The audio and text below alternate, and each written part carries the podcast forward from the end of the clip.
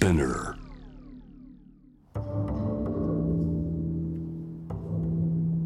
藤原信也新東京漂流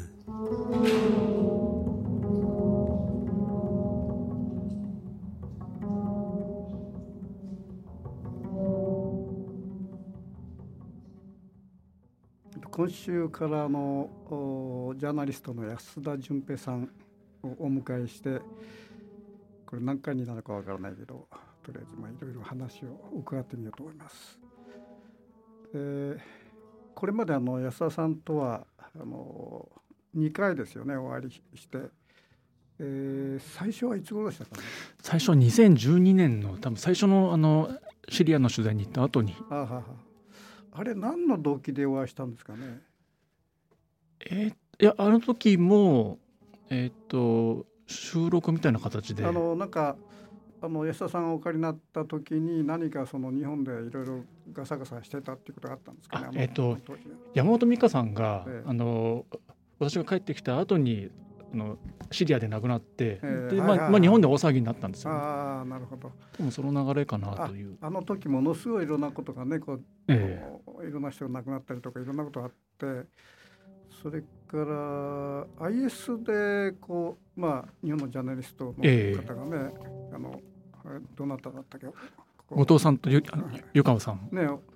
こうお亡くなりになったとかそういうものすごいいろんなことが起きた時でしたよね。そうですね。それが15年ですね。ははそれで、えー、2回目はあの僕はねこの時系列をすぐ忘れるたちでねあの34年ぐらいなんですかね。い。えっと帰国え2018年にあの帰国してすぐご連絡いただいて、えーその年内にそうですよね。スタジオに呼んでいただいて。それであの時にその安田さんはあのシリアでちょっとね僕2年ぐらいと思ってたんですよ最近2年半ですね2。年半ですよ。ええそうすると大体この、まあ、コロナが発生してみんな自粛になり始めてコロナが去年からですかね。あ1年ちょっとなんだ1年ちょょっとですね。だからその倍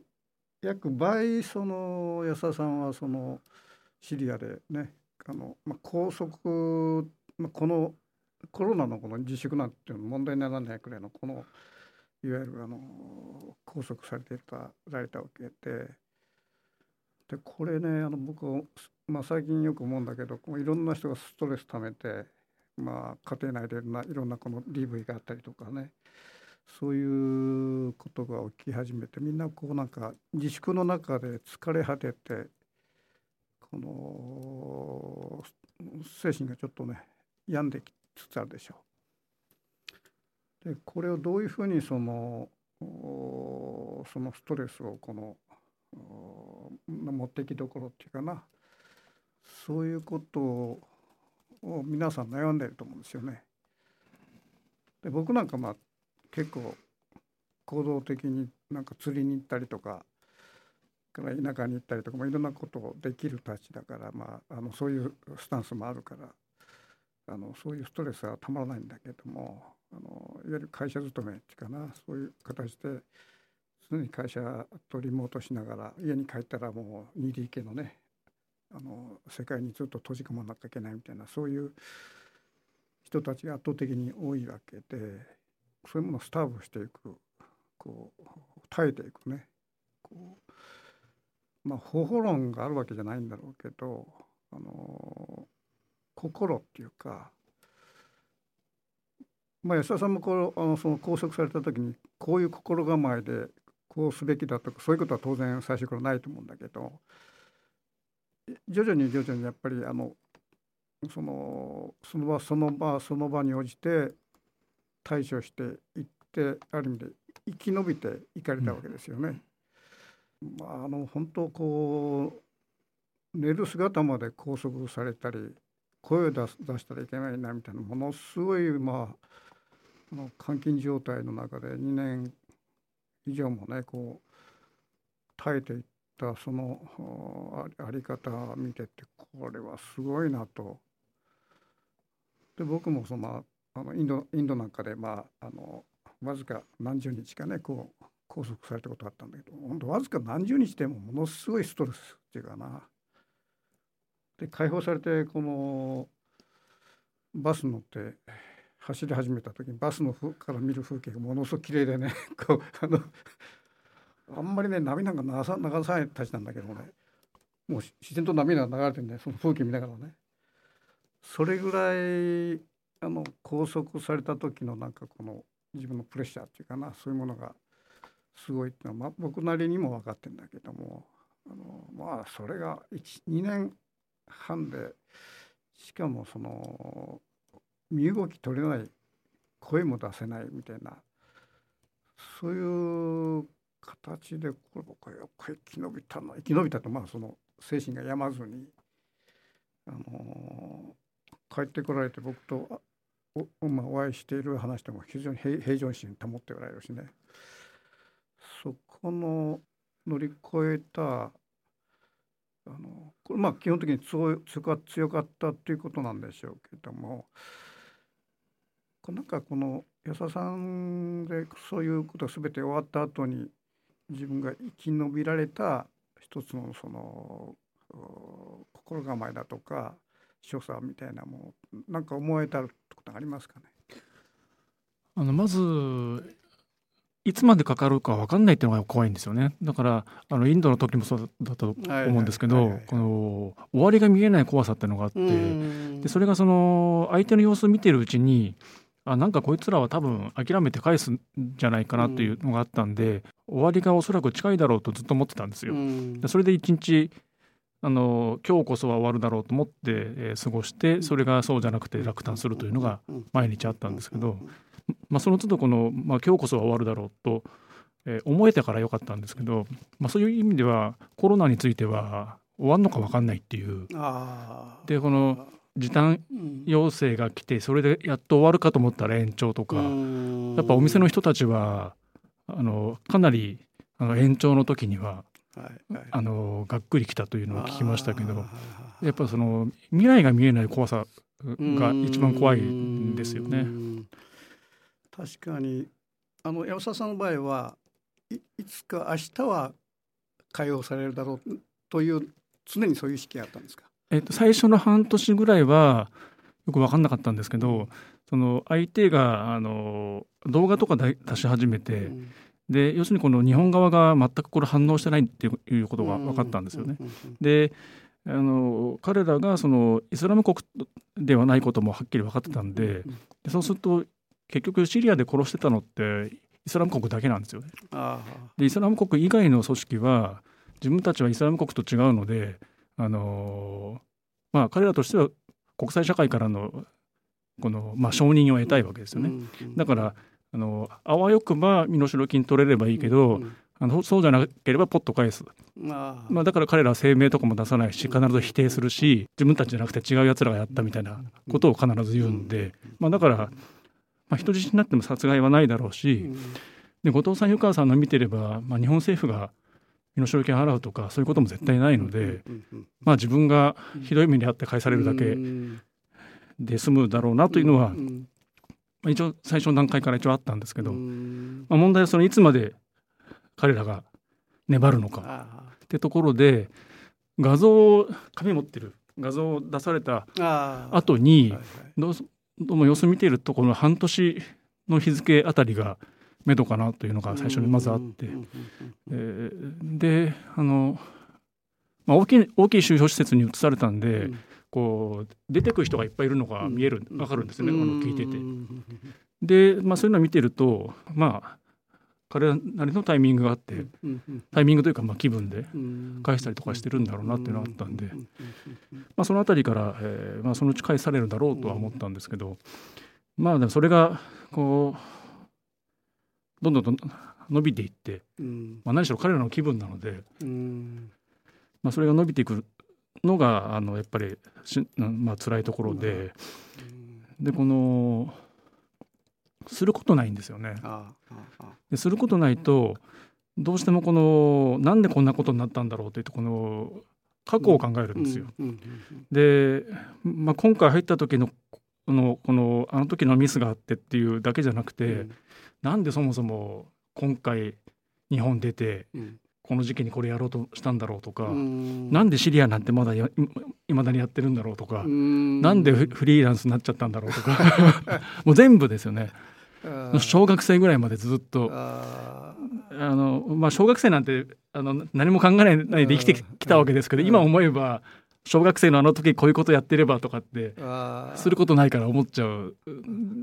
で結局その全てを否定する方向になっちゃうんですよ。今今を否定したいので。でそうするとすごい辛くなるんでなるべくそういうことを考えないようにしたんですけど、まあまあ本当にあの歌歌った時もありましたし、ものを考えるっていうのを一回このスパッとやめるうん。方法が何かあったらよかったなと思ったんですけど声出して歌えるような歌をあんまり、まあ、カラオケとかって文字出るじゃないですか。うんこのメロディーは思い出せてもこ歌詞が出てこないしこう気気分よく歌えないんですよね。なるほうどんなんかそういうこの一回リセットできるまあ般若心経とかでもいいんですけど、うんうんなんかの宗教のこあのあの聖書でもいいんですけど、うんうん。何かをまあひたすらこの唱えるとかうん歌うとか、何かすることでこのリセットできるうん。方法というのが何か持ってたら、うんあの違ったのかなといううん気はしたんですよね。僕はあのふ船にね自分乗ってるんですけどもあのもう乗って十何15年ぐらいなんですけどね、えー例えば僕内房に船止めててですねあの以前外房の、え白浜沖まで行って帰ってきて東京湾港に入ってきた時にものすごい嵐になってですね、えー僕乗ってた船17フィートで小さなかったもんだから結構やばい状況になってそうするとねとにかくねこの午後3時ぐらいの太陽がね波で隠れるわけよ。それぐらい。この波の間に入っちゃうとね見ても太陽が見えないぐらい。そうするとこうガーンとこのエンジン吹かしてあの波に乗って一番高いとこに行った時に方向を定めてまた行くみたいなね。だからし白波が立ってるとこ避けてみたいな。そういうあのかなりやばい局面になった時にあのそれからまあそうですね2時間東京湾港から2時間半ぐらいなんとかかけて帰ってきたんですけども。帰ってきてもね全然恐怖感がなかったのよ。その波の中で揺られてる時ね。全然恐怖感なくて。帰ってきてしばらくして一日一日経ってねはあやばかったなと思うわけ。でこれなんでかっていうとねなんで恐怖感がないかっていうとね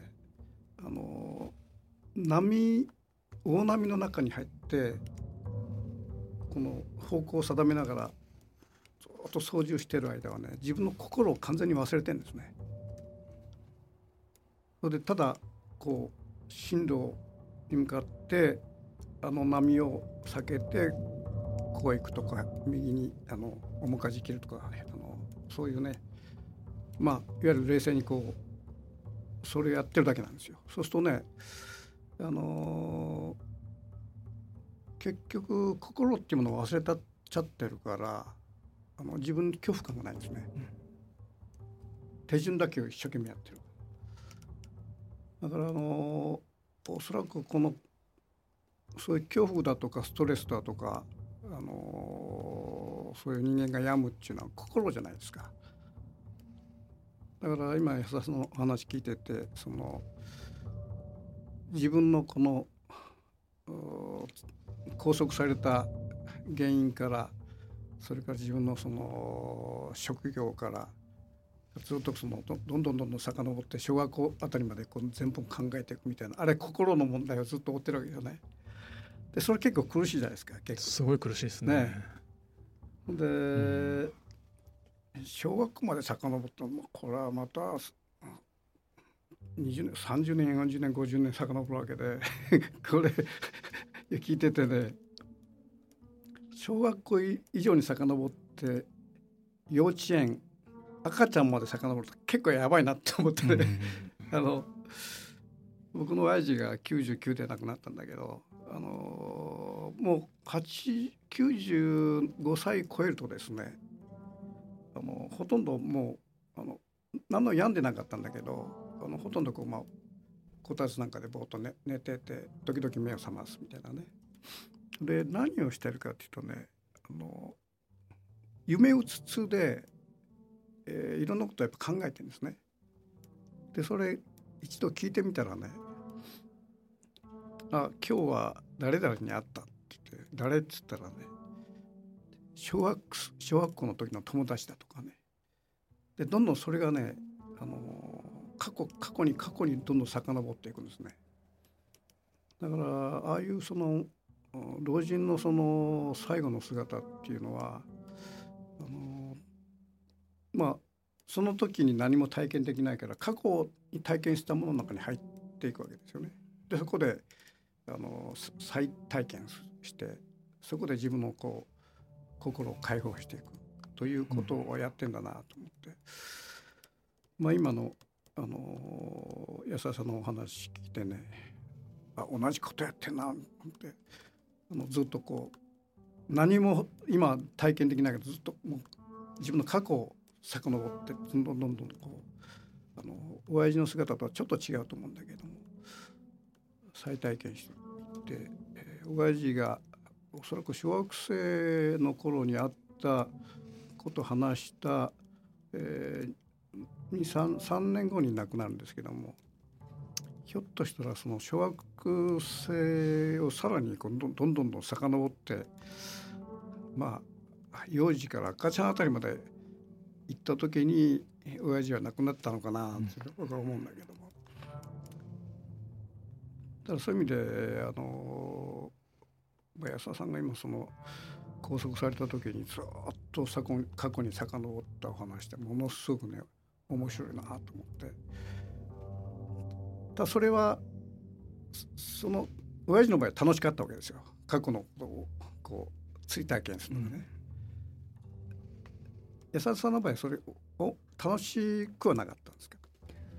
まあ妄想ですよね。あの時あの違う選択をしていたらもっと全然違う人生があったんじゃないかということをこのなるべく妄想して、うん、あの振り返るだけだとやっぱりすごいしんどいので、うんうんうん、違うストーリーを勝手に考えていくということですね。ああのあの分岐点でこういってれば、今のここ自分はここにここではなくさらさその否定だけではなくさらにこういう全然違うストーリーを作れるんじゃないかというまあ、このストーリーの方に、まあ、逃げていくというか、という形ですよね。ということはあの時こうしてれば、まあ、A, A, A じゃなくて B 側に行った場合はこういうふうにならなかったんじゃないかということを思われるということは今拘束されてる自分っていうのは相当これ下手したら死に至る可能性もあるっていうなんかどっか念頭があったんですかねそれ。あの死もそうなんですけどこの時間が無駄に過ぎていくということのなんていうか焦りというかあの30代の頃に、まあ、イラクでまあ3日間の拘束があって、まあ、ある時はあの普通の農家であの、まあ、近所の人も見物に来るような場所だったんで、あのまあ、状況は全然違うんですけど、その時は、まあ、彼らとも喋れたっていうのもあって、このまま1年ぐらいいてもいいかもとか思ったんですよ。でまあ彼らはそのアメリカと戦ってる連中だったんで,、でそれがそのかなりそれのかなり後方の方で、まあ、要するに農村の人々がそれを支えるわけですよね。で壁の向こうにお母さんとかいて料理してて、で周り畑でその地域の人々がそれを日々の暮らしの中でそれを支えているというのを目の前で見れ見られるなら1年とかいてもいいんじゃないかとか思ったんですけどそれやっぱ30歳の頃で。まあ、今回まあそういうのを見られたわけじゃないっていう状況の違いありますけどもうもう1か月でも嫌だったですからね。前は世界とつながってたわけですよね。うん。まあ、そうですね。今回も世界と完全に遮断されて、えー、もう要するにまあいわゆるホワイトアウトみたいな形の中にポカンと置かれちゃって、うん、その先も見えない時間だけはどんどん過ぎていく焦りって言いますか。その焦りっていうのはどどんな感じなんですか？40過ぎてましたのでもう、まあ、後半には入ってるわけですよね。うんうんうんうん、でこの先何年続けられるか分かんないあの生きられるか分からないけれども、まあ、40歳といったら一番まあ一番というか体がまだ動いて、はいはい、でまあ経験もいろいろあってっていうこの時期にそのその時間を無駄にしてるということと、まあ家族もそうですし、で両親ももう80前ぐらいでしたから、まあ、両親との時間っていうのもなくなるしという、このこれから何をしていくということよりはやっぱ失われるものっていうのを考える年齢まあ年取ったんだなということはやっぱりすごく考えましたですね。その40代っていうのはものすごく微妙な年齢であのチベットを旅しててあの、えー、向こうにあのゴンパっていうお寺がありますよね。あそこで、まあ、あの小さい時から修行して、えー、あのどんどん、まあ、ある意味でこの位がどんどん上がっていったりするんだけどもその40代で大体自分の人生がどどういうふうにこの先どういうふうに進むかっていうのは見えてくるんですよね。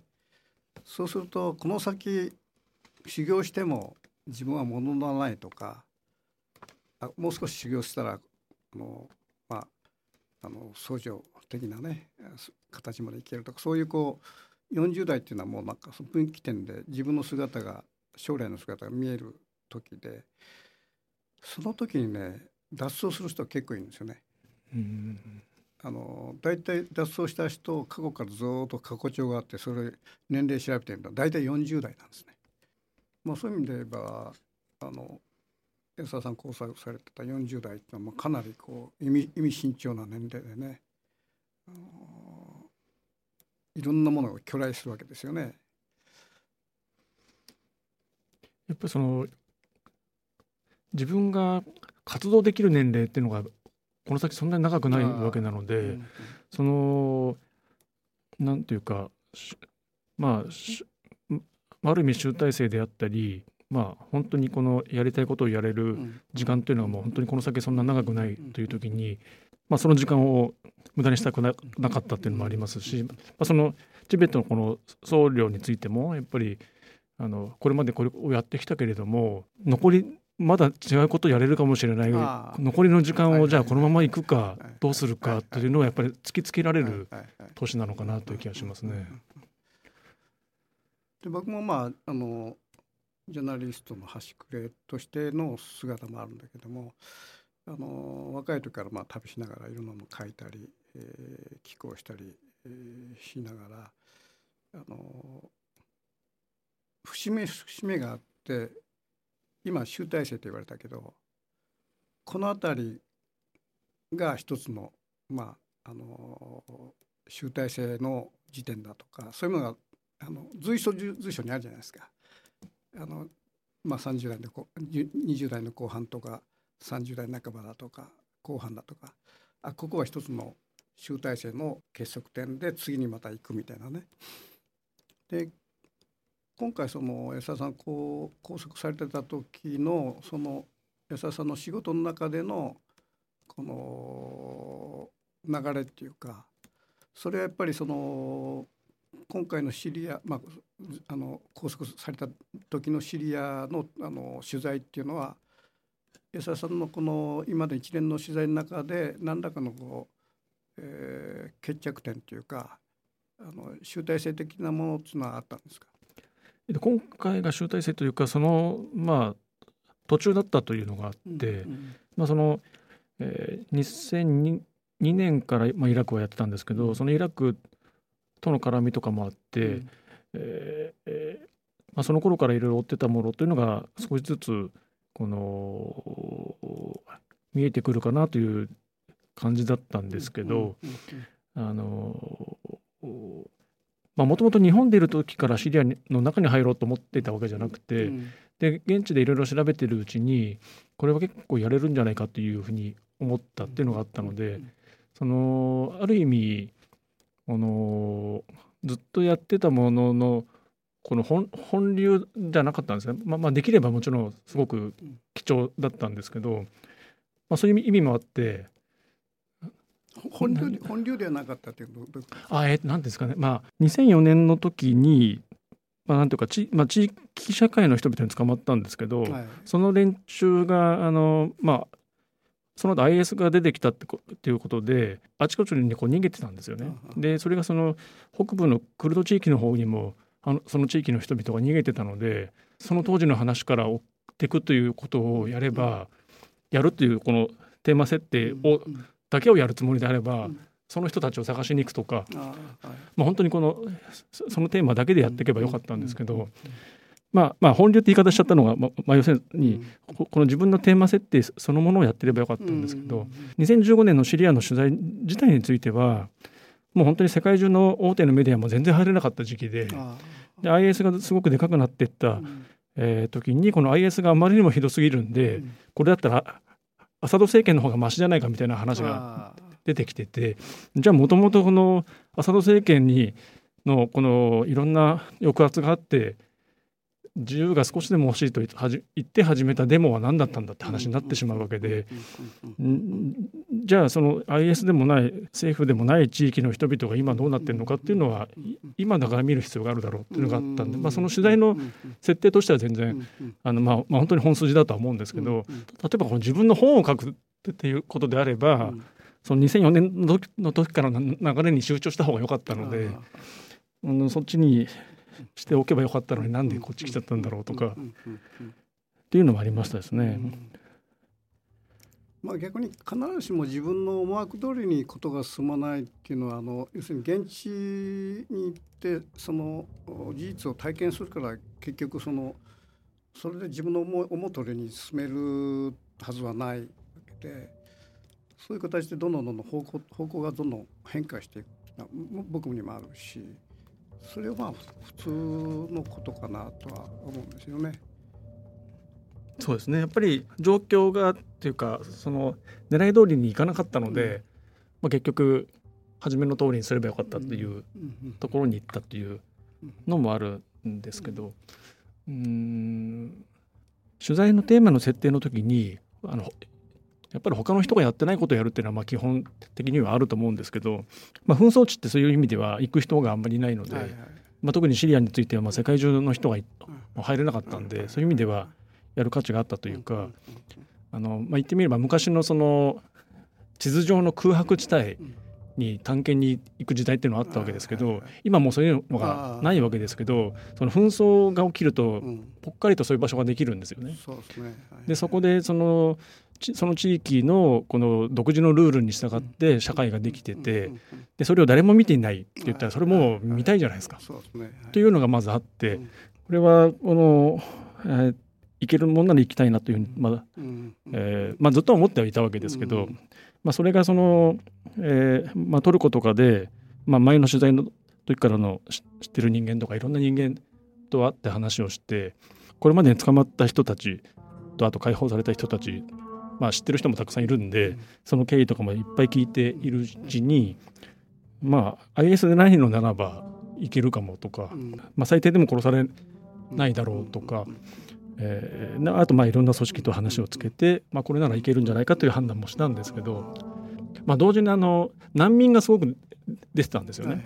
でちょうど私が捕まった後ぐらいからヨーロッパにもう大量に行ってるっていうのがすごく騒ぎになってあの話も聞いたんですよ。うん、2012年に会った人がスウェーデンに難民しててやっぱりあのトルコからギリシャに船で渡ってでそこでまあ彼は飛行機で行ったんですが歩いたやつもいたっていうのも聞いてたんでそっちをやってもよかったわけなんですよ。まあ、多分あの段階でそっちやってれば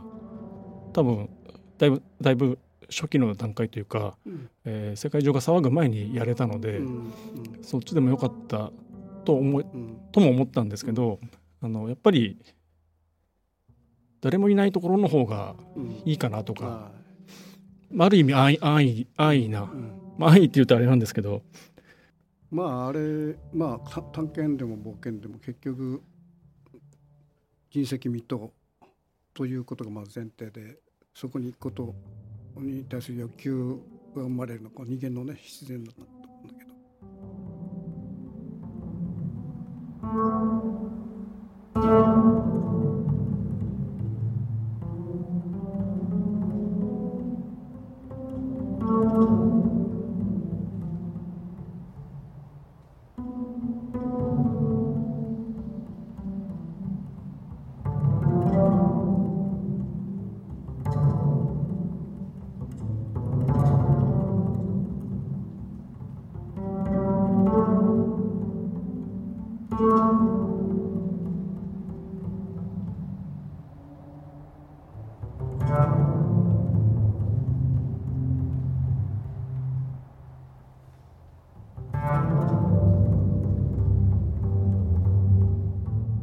藤原信也。新東京漂流。